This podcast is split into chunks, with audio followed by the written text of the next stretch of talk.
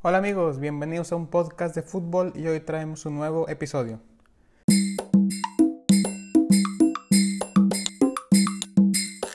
Hola amigos, ¿cómo les va? Les habla su amigo Chelo. Gracias por escucharnos en un nuevo capítulo de un podcast de fútbol. Y bueno, no sé si se acordarán, pero hace algunos meses traje aquí al podcast la historia del equipo del Wycombe Wanderers, de ese equipo de tercera división en Inglaterra, que eran favoritos para descender. Nadie creía en ellos, ningún todos los expertos decían que no tenían equipo, que iban a descender y al final acaban ascendiendo a la segunda división. Entonces fue una hazaña impresionante. Eh, después yo en lo personal comencé a escribir para una web de fútbol inglés llamada Box to Box, que ahí em, eh, escribo cada semana más o menos. Y mi primer artículo fue sobre la historia del, del Wycombe Wanderers. De hecho, compartí mi artículo con el jefe de prensa del equipo, Matt Ciso, y con Pete Cowhey, que es el sobrino del, del dueño del club. O, sea, es parte del, de los dueños. Se los compartí por, por Twitter me contestaron, me, me dieron las, las gracias por, por escribir sobre, sobre el equipo. Eh, Pete me empezamos a platicar sobre, sobre cosas de, de, su infancia, entonces como que sentí una, un lazo emocional y una conexión muy importante con este equipo y me di cuenta que, que tienen una relación con la gente, con los aficionados de todos lados muy muy fuerte. En, entonces eh, hace poco decidí que quería buscar una entrevista con alguien cercano al, eh, eh, al, equipo y hoy aquí está esa entrevista. Entrevisté a Niall Harmon, es un periodista inglés que sí que siguió muy de cerca al equipo. Lleva muchos años trabajando en los medios de, comunicación y además algo muy, muy interesante es, es que esta temporada estuvo muy de cerca con el equipo porque acaba de publicar su libro llamado Close Quarters, que es sobre la hazaña de esta pasada temporada. Entonces es una persona que estuvo en la intimidad del, del, equipo a lo largo de esta temporada tan impresionante y es una persona muy íntima con el equipo, con el, con el entrenador, con todos. Entonces, y bueno, por el tema del, del idioma, la entrevista es en inglés, y sin más que agregar, vayamos a la entrevista. Marcello. Hey now. Can you hear me okay? Yeah, yeah. Can you can you see me or not? Um, not yet. Oh, what do I have to do? Do I have to do that? Uh, I think like um, there's an there's an icon like to activate camera maybe on the. Oh, hold on. I'm uh, start video. I think. Uh, I'm uh, I'm a bit I'm a bit new to this on my iPhone, so you have no to worry. Yeah, me. yeah, no, uh, no, no, no worry, no worry. Zoom would like okay. There, how does that? There we how, go. How's that? Perfect. Oh, good. Good. I've uh, believe it or not, I've just refereed a match uh, between the Wycombe B team and Crawley Town. Oh, quite nice, quite nice. The so I'm tired. The new B team. I'm, Wycombe have just started a B team. Yeah, yeah, yeah. So um, I refereed, and um, uh, it's it was tough. They're, they're, these guys are these guys are very young and very fit. young. Yeah, fast, fast, fit. Yeah, yeah. Fast, and I'm old. But anyway. Yeah, well, we I, yeah, perfect, perfect. Thank you very much for for your time and and and for accepting my my invitation to to. No, no problem. I, I'm I'm just absolutely delighted that um the, the Wycombe the Wycombe uh, emblem is flying high in Mexico. Yeah, yeah, yeah. I mean, like I I heard about um, Wycombe first about uh, from from this um, Spanish YouTube channel um, that um, went went to to um, to Adams Park like to to make some interviews with um, with Ainsworth, oh, with, I think, I, with I Adebayo. Think yeah, I was there the day you were there. You you, okay. you, you, met you met uh, Adebayo. No, no, like no. Um, yeah, yeah, yeah, yeah yeah like uh, i saw this this video from this um from this um, um, spanish youtube channel so like i um i instantly like um, um started following Wycombe and all that so so yeah like uh, from maybe february january i like um, started um, following very very closely all the games all the players Um, your book also like sounds really interesting. I'm I uh, I uh, already put it on my on my Christmas list. Great, thank you very yeah, much. Yeah. That's that's very yeah. nice. So uh, it, it is so, such a pleasure and, and honor to to um for you to be here. So like uh, I also wanted to to involve some of my friends and um, some of the people that that uh, hear my my um, my podcast. So so they also send me a a, um, a couple of questions for you. Of course. So, so in, in yeah. that sense, I've made kind of a mixture um, between my own personal question and some other from from my friends. So um, to start with, Carlos Ortiz asked quite a simple, a, quite a simple but important question. That is, um, um, uh, are you okay? Like, how are you, basically? Oh, I'm I'm well. I'm delighted um, with with what has happened um, with with the book, obviously, and with Wycombe's success. It is it it went far beyond anything anyone had had had um, dreamt of. Really, we we had no clue when I started about 14 months ago that it would end with um, promotion to the championship. So from that from that point of view, I could I could not meet be happier. Um, it's it's been a it's been a an absolutely wonderful journey with some great people, and I'm so thrilled for them that it turned out that uh, to be so successful. It, it's it's been quite amazing. Yeah, yeah, like this this journey from like being maybe the the um, favorites to get them to to to League Two to be relegated. To, yeah, on, uh, yeah. until Wembley playoff final, Joe Jacobson last uh, penalty. Like it guys, it was all like kind of a fairy tale um, story. That's like the, that is that is that is that is precisely the word. It was a fairy tale. I, yeah. I called it a I called it a magic carpet ride. Yeah, like this um, kind of yeah, because like um, the the the um, the season um, uh, started quite well. Like maybe um, very well and like then they, there came like a kind of, kind of a downwards in January, February, then this um, then this uh, COVID um, shutdown. So yes. in the points per game, uh, they they went from eighth to a to a third spot. So that was kind of a to add to this um, kind of odd, weird, magical story. Like also a, a, global pandemic helped Wycombe to be on the championship. Yeah, I, I, I mean, if if if if I'd have gone to a publisher um, one year ago and said, "I've got a wonderful story for you. There's a team that has no money, it has no players. Uh, they'll go top of the league. Um, there will be a there will be a pandemic. The season will stop. There will be an algorithm, and they will finish third, and then they will play at Wembley and win a final in front of nobody." If you'd have taken that story to somebody, they'd have said you were mad. Yeah.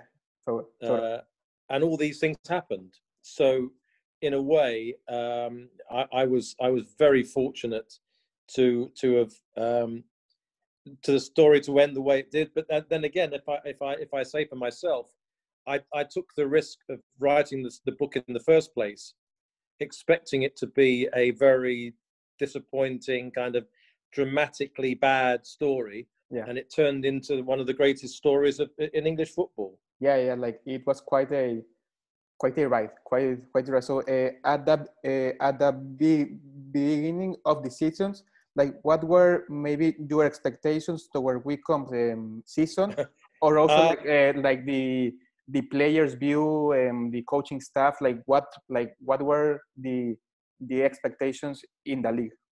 Well, there was one thing that there was one thing that like that the the the first time I attended a, a big player meeting, uh, Richard Dobson, who is the the number two, the assistant manager, gave a speech about the Wycombe culture, the the ethos of the team, and I thought, well, if if there's enough quality players who accept the ethos and play by the rules really that Wycombe have they might have a, they might have a decent chance of, of staying up um, because by that time there was an initial investment from the new American uh, prospective owners. So uh, there was a, a, feeling of a, slight feeling of optimism okay. where before there had been only pessimism. Yeah.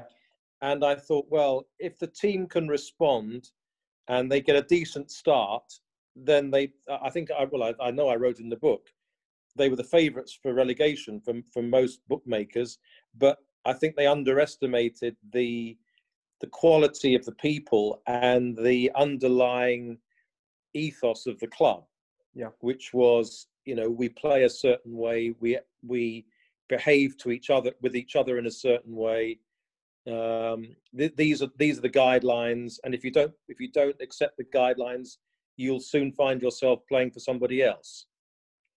So it was very much a this is the way we do it at Wycombe. We we've watched you. We know that you're the right people for the club. If you do what we think we should do, then we have a chance. But it was never more than that. We have a chance yeah. of being better than we were last season. And I remember Gareth coming into a a meeting of the fans just bef- it was after they played um, one of their friendly matches before the season and he said if we finish better than 17th it's been a successful season and that was the limit of their yeah. ambition at that time yeah yeah like quite like yeah maybe all the all these bookmakers like kind of uh, underestimate the the the kind of the human factor that that a exactly that coach, yeah yeah yeah like exactly like, right yeah. You, you, you, look at I, I, mean it's it's a point it's a point that was made although of course they understand and they can they relate to statistics and analysis what I found about Wycombe was that they don't get bogged down in well we've won certain number of points from certain number of games and etc etc it's how the it's how you are as a human being of course. that that matters. And I think that's such an essential part of how they operate and why they they were ultimately successful.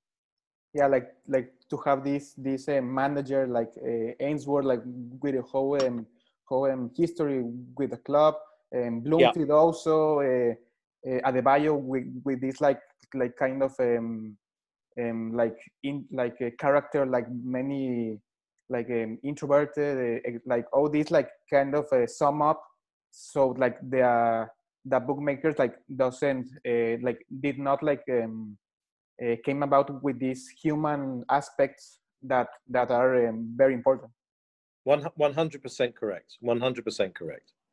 Yeah. Okay. So now, uh, Memo Olivares asks the next question: How is the day-to-day environment around Wycombe Wanderers? Like, how is the the training or the well, Memo, I can I can tell you that, that, that they it is a um, they've got a nice training ground. There, there's a but there's a very uh, supportive you know the, the play sometimes at a football club the players who aren't playing the they they the only way they think they can get a chance of playing is if someone gets hurt or someone has a bad game and that kind of becomes a not a nice atmosphere around the club. Yeah. What i found at Wycombe was that whoever was on the pitch they were 100% supported by the players who weren't on the pitch regardless of their own sort of personal feelings. It was very much a team it's very much a team and a family. And i think that that is another element that that is is such a strength that they have. Um, they can tell each other their own problems. No one hides anything. If you're suffering at home or you've got a you know a, a bad relationship or you the manager's left you out of the side or you've got a problem it's it's something that becomes a conversation within the club. It's not something that you go home and just keep inside your own heart. And that's another element that i think is such a strong part of the club. People sit down and talk to each other and tell each other if they've got problems. And it becomes a how do we help this player with this problem? It's not oh let, you know let, let him go yeah, and sort yeah, his own problems out. So that I think is a very very strong part of the uh, of the club, and it all comes from the manager. Okay. I mean, the manager is, you know, he looks he's he's rock and roll. He sings. Yeah. He he jumps up. He heads every His ball. Leather but, jackets and like kind of. Yeah, he, yeah. but but he plays. You know, he's there for all of them, um, whether they're in the team or not in the team. You know, he is he is the manager. He he understands them I think he's got a very he, has got an un, unusually strong uh, we you know antenna for if something's going wrong or some okay. if a player is has a problem, he can can- almost yeah. see it before they can. Yeah. Very unusual. yeah yeah like that's that's quite an an uh, It's a important gift. yeah yeah It's like like for the manager to to actually take care of um of its players like to but like not um not just like the the sporting aspects but like the the personal aspect the family aspect like that's quite a and like Yeah. there seems to, to be a very um, honest bond between all the players like they can like confidence between each other so that yeah like that Exactly. No, that's very. That, that, that, once again, you've you've absolutely got it. That's that's a that's a very very important reason why Wick, Wycombe is successful. It's a family. Yeah. It's a Yeah, it's, yeah. it's a real family. Yeah so now, um, how was the the um, experience? Like the- your experience of um, being able to follow um, um, Wycombe so closely this season? Uh, well, when, when you when you start a journey like this, um, what what I said to the player, I spoke to them before the season started, and I said, "Look, uh, here I am. You don't know me. I don't know you. So you know you have to trust that what I'm doing is going to be as I see it. And if you know if you accept that, and I'm, I'm not going to betray you, uh, I'm not going to tell something about you that you don't want to be told, uh, but I'm going to listen and I'm going to be there and you'll see me. Uh, and if you want to talk to me, uh, that's fine. If I'm in the room, I am able to write or make a note of what is being said in that room. Um, and I was quite amazed, to be honest, Marcella, that they there wasn't a single one of them at any stage who said, "Can you?" Well, no, there was one. There was one Okay. when the goalkeeper and the goalkeeping coach. okay. I was sitting in the in the room at the back, and I they didn't really they didn't realize I was there. Yeah. And uh, I, I was making notes as they were talking, and they said, "This is a kind of a private conversation." And I said, "Well, I've listened to it the first sort of ten minutes. Do you mind if I'm?" And they said, "No, that's fine. But now we need to have a private conversation." Yeah. And I left. And that was the one time that anyone said, "We don't want you in the room." Yeah. Please, can you not, you know, make a note of this? Uh, and what has been lovely to me, I'll tell you one little uh, one little note that I got from Matt Bloomfield, the captain, Okay. uh, who wrote me a note when he read the whole book and said, "You've actually taught me some things about my team that I didn't know myself." So to me, that was amazing because he Yeah, should, yeah. you know, he's the kind of guy who's been there for 15 Yeah, years. He knows everything about everybody. And he said, even you told me things I didn't know about my own players. So, and he, to, and I'm not, you know, he, he loved the book. So for, that's very gratifying for an author that someone like Matt, who knows Wycombe inside out, and me, who hadn't seen any, didn't know any of these players a year ago, that it's, it's, it's been received so well. Yeah so like basically you had like a like a free free roam like to to, Within, to yeah, interact within, with players or like yeah. how, how did it I, well, I, I, yes. I mean, I was in the canteen. Uh, I was on the coach about five times. I was in the dressing room half a dozen times at various matches. When Gareth did his team talks, I was invited in to listen to those. Um, when he made a couple of vital speeches to the team during the season, I was in the dressing room. So, yes, I mean, I wasn't in there all the time, but I think you have to be very careful that Yeah. you don't become a, a nuisance. Uh, and you know, play. oh, He's not in here again, is he? So I, I, I kind of deliberately chose the moments when I Okay. thought it was going to be very, you know, important for me to hear what was being said. I cleared it with the manager, and he said, "Yes, come in." okay So, and once the manager says you can come in, the players kind of fall into line. They don't, they don't argue. yeah Yeah. so like uh, now how did the the the, the um, idea of writing this book um, came about like you you needed to to convince someone uh, apart like the the players from their um, from their permission to talk with with uh, Ga- Gareth uh, coaching staff like how was this process of like actually being able to to Well, the first, the the first time, yeah, no, the first time I talked about it was was in a coffee shop in my local town, and I actually live about ten minutes from Gareth. We go to the same coffee shop, Okay. uh, a couple of days a week. And I said, said, look, how do you think? What do you think of this as an idea?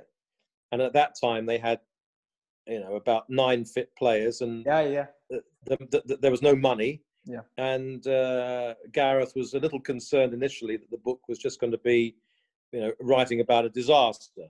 So he he said, okay, okay. and On, and then they gave it about 15 minutes, and he said, no, you know what? He said, I think it would be nice to tell the story of how you keep a club like this going.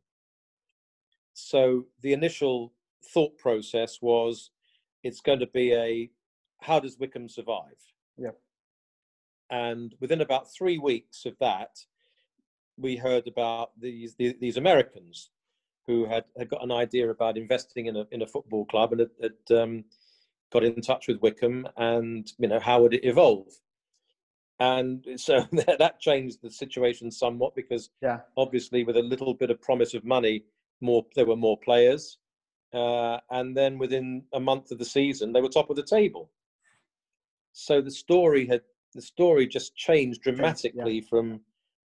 Uh, I, I mean, even if you're top of the table in in September, doesn't mean you're not going to be relegated Yeah, in in April. Yeah. Uh, but there was a sense of a, of a, a momentum was there. There was something about the team, um, and um, it was amazing, really, when you think about it, that until the week before the lockdown, they were never out of the top six, and for the most part, they were ne- never out of the top Top, three. top three, yeah.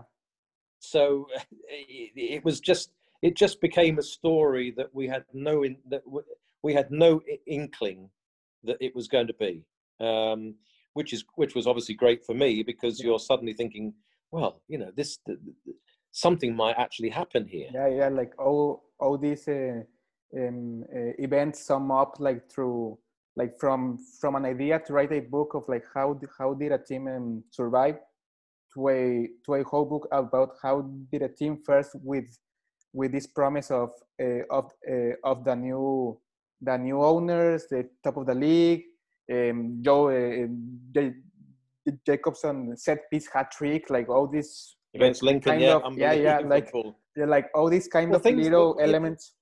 when Yeah. things like that start to happen, you you you just get a feeling. You just think, well, hold on a minute. As you, you're you're right. it- You know, Joe Jacobson scores di- di- twice direct from corners and a free kick against Lincoln, Yeah, and they win, uh, uh, and they go top of the league. And you think this is this is just becoming a little bit weird.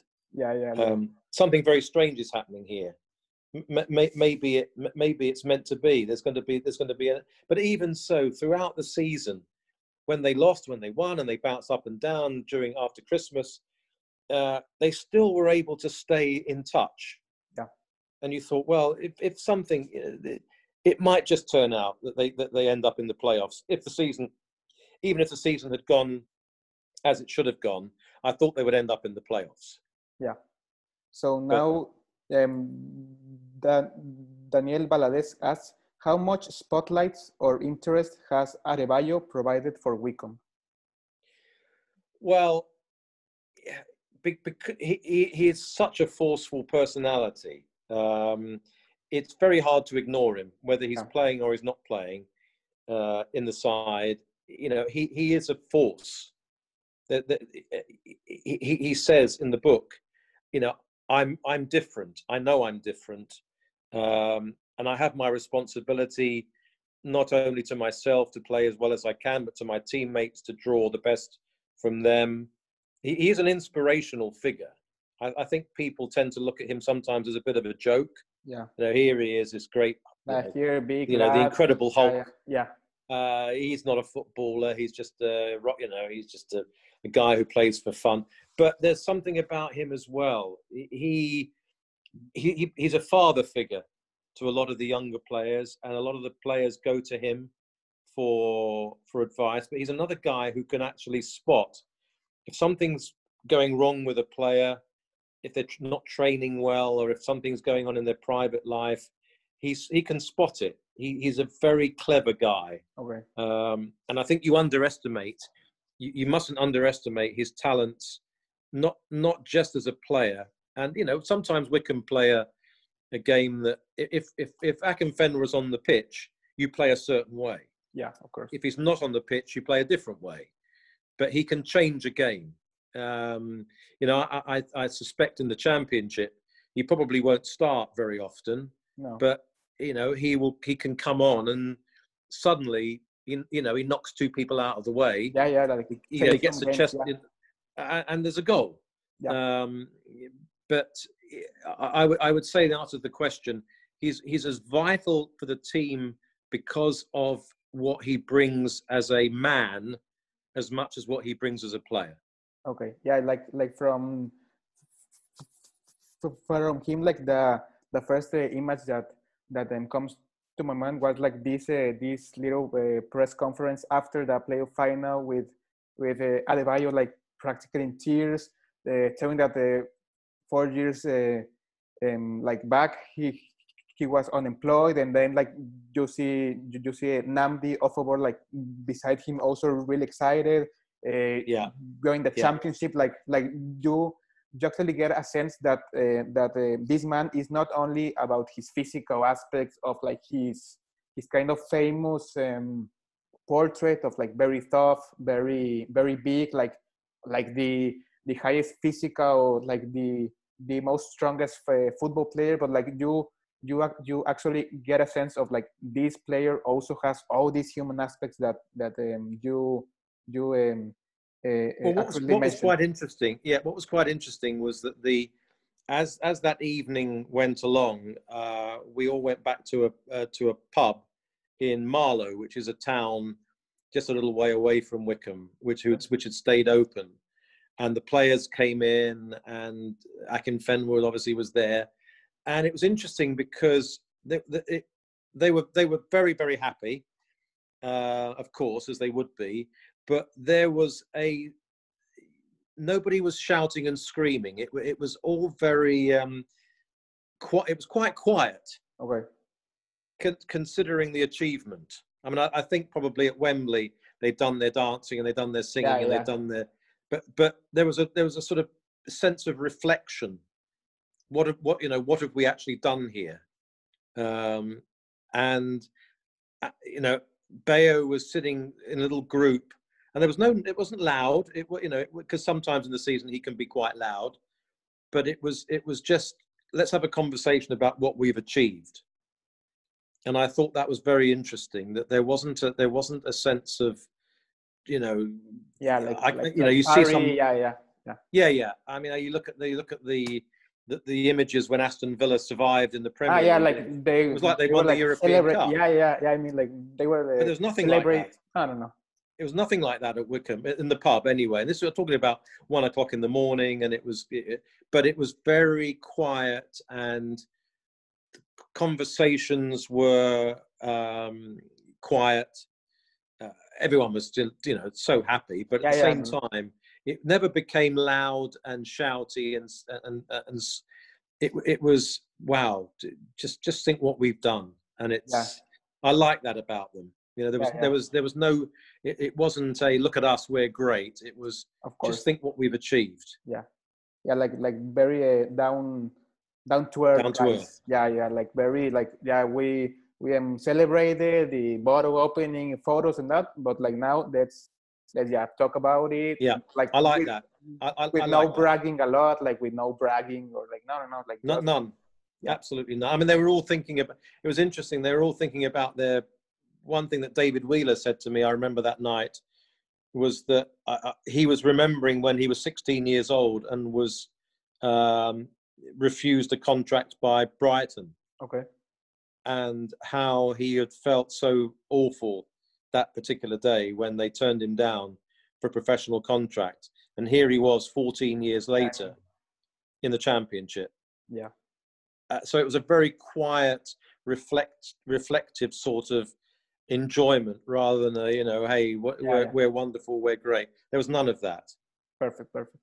So uh, now we we um, often hear about like ma- many uh, awful owners getting to to a um, football league team like Wigan, Charlton, Blackpool, and um, Very. have a and um, have a shambolic period. So, and Yeah, I yeah. want to to um, to connect this context to a to a question uh, to a question from uh, from Eduardo del del del Bosque. Eduardo okay Yeah. Yeah. uh, to what extent has Rob and Pete influenced Wycombe's performance and like the the um, the context on and off the pitch? Uh, it, it, it's hard. It's hard to um, put into words. I think how important they have been. Um, you're, you're quite right that, that that there are so many football clubs across the world, but Yeah. certainly in, in, in England, that have that have fallen foul of, of, of owners who have come in, promised the world, and, and And just then- have nothing behind it. Yeah. it's it's all empty words. Uh, right from the right from the start, Rob came in and said, "Look, our our, our aim is is the long term success and stability of the club. We're not rich people, but we think we can offer something uh, to Wycombe." Um, and uh, that that was the message, and it was about improving the club, improving the, the, the seating, improving the floodlights, improving the food, improving the environment, getting more people to come through the turnstiles. It wasn't we're going to spend 10 million pounds on a you know on a Yeah. Premier League player because we we're not going to do that. And Pete, having his nephew, having had to stay here because of because of the, the pandemic uh, and living on his own in in Wycombe, but being a very forceful kind of emotional supporter at the same time as being a very a very uh, clever finance man. I think it's been absolutely vital in the success of the club. Someone could have come in and just played a game and and said, "Look at me, I'm I'm wonderful. I've saved Wycombe," and the whole thing could have collapsed like a pack Yeah. of cards. The the underlying factor that's really I thought was so powerful about the Couhigs was their sustainability of the club. We're not going to spend beyond what we've got Okay. we're not going to commit financial suicide. Um, we think we know how to run a club because we've run successful businesses in the in the United States. This is the way we're going to do it, and you know, God bless them. That, that's exactly what they've done. Yeah, yeah, yeah. Like uh, I seen this this um, video about um, two months ago. Like Pete um, taking the the um, the trophy to a 97 year old man on, Unbelievable, on his couch. Like wonderful. like all this kind of of vid like maybe like all this kind of content of this of uh, all, all this kind of um, um, um uh, events and uh, stories like like tell you that that uh, Pete and, uh, and and and and also Rob like they are they are there like to to stay like to to um, build a community like like to to um, reinforce it like to yeah like to um to improve all the aspects that that um, can be improved I, on, I mean, I, uh, I would have to say when I first met Pete, you know, he he's loud. Yeah. He's he's he's um, powerful. You know, he, he's he's uh, you know he, he speaks his mind. Um, and I, I thought, oh, you know, is he going to be a little bit too sharp, yeah as we would say, abrasive, a bit Okay. scratchy? Yeah. And you know, might he might, you know, Wycombe is a kind of conservative-ish club. okay Maybe he might be a little bit too noisy for them yeah yeah, yeah. sort of American brash way. like- but I, I think he's he's a- his entire attitude uh, uh, has been the community driving the driving the club forward. Let's not be negative. Let's be positive. And I think that has had you know a very very important effect on on the success of the club. yeah of course so like if you um, needed to pick only one event what what um, what would be your your favorite memory of this past season Uh, my favourite memory would be the speech that Gareth made to the team in the hotel before the match against Fleetwood in the first okay semi, the first leg of the semi- yeah. semi-final. Yeah. Uh, I, I've, I've, I've repeated it verbatim in the book, but it essentially, I mean, it was five o'clock before a 7:45 kickoff. No, they haven't kicked a ball for three months, and the, the first match back is a semi-final of a playoff Yeah. against the team that, when the the lockdown came, was the form team of League One.